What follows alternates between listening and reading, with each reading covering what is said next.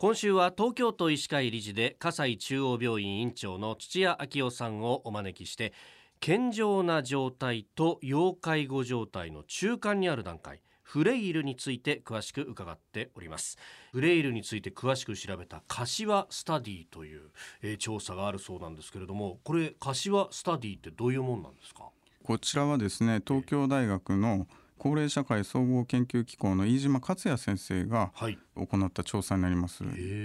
飯島先生はですね東京都医師会の地域包括ケア委員会でも一緒に、えー、お仕事させてもらってます。じゃあもうこのフレイルであるとか高齢社会全体としてもどう作るかっていうのをご専門でずっと研究されてる方、ね、そうですねこれ柏でっていうのは柏の葉キャンパスって東大のキャンパスがありますよね。まあその辺のつながりもあったわけですか？ええ、そうだと思います。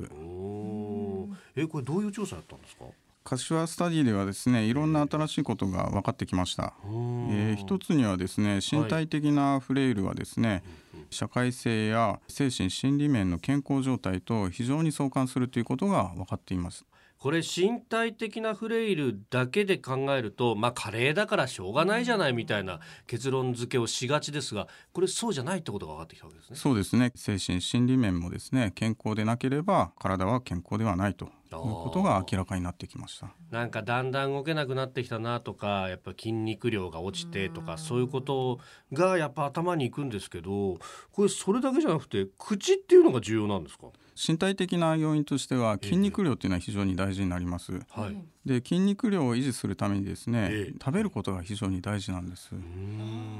ですので口の状態を良くしてですね、はい、しっかり食べるということがこれも非常に大事だと言われています。口の状態っていうのはじゃあ例えばその虫歯がいっぱいあって歯が悪いとか歯槽膿漏がとかそういうのがリスクとして影響してくるってことですか？そうです。ああなるほどで他にどういったことが分かりましたか？その他ですね、孤食といってですね、はい、一人でご飯を食べること。あ多い気がするぞ。すでに私。そうですね。まあ栄養の面でも問題あるかもしれませんけれども、えー、まあその一人で食べるということでですね、はい、精神面の影響も問題視されるようになってきています確かに。あの一緒に暮らしてるんだけど奥さんと一緒に食べないみたいな。それが習慣づいちゃってたりなんかする人もいますよね。そういうのがやっぱり精神面であったりとかにこう影響してくるってことですか？そうですね。これでその家族とか、まあ、自分自身でもいいんですがフレイルかどうかを測る目安みたいなものって何かあるんですか？そうですね。特にあの身体的なフレイルを評価する方法としてですね、ええはい、えー、指輪っかテストというのを考案されています。指輪っかテスト、はい、どういうものですか？両手の指をですね、はい、使って輪っかを作ります、おおなるほど。親指と親指人差し指と人差し指みたいにつなげて、ね、はい。でそれでですね自分のふくらはぎを囲います。自分のふくらはぎを囲う、はい、右左どっちでもいいですか？そうですね、はい、でその時にですね、えー、指で囲めるのか、はい、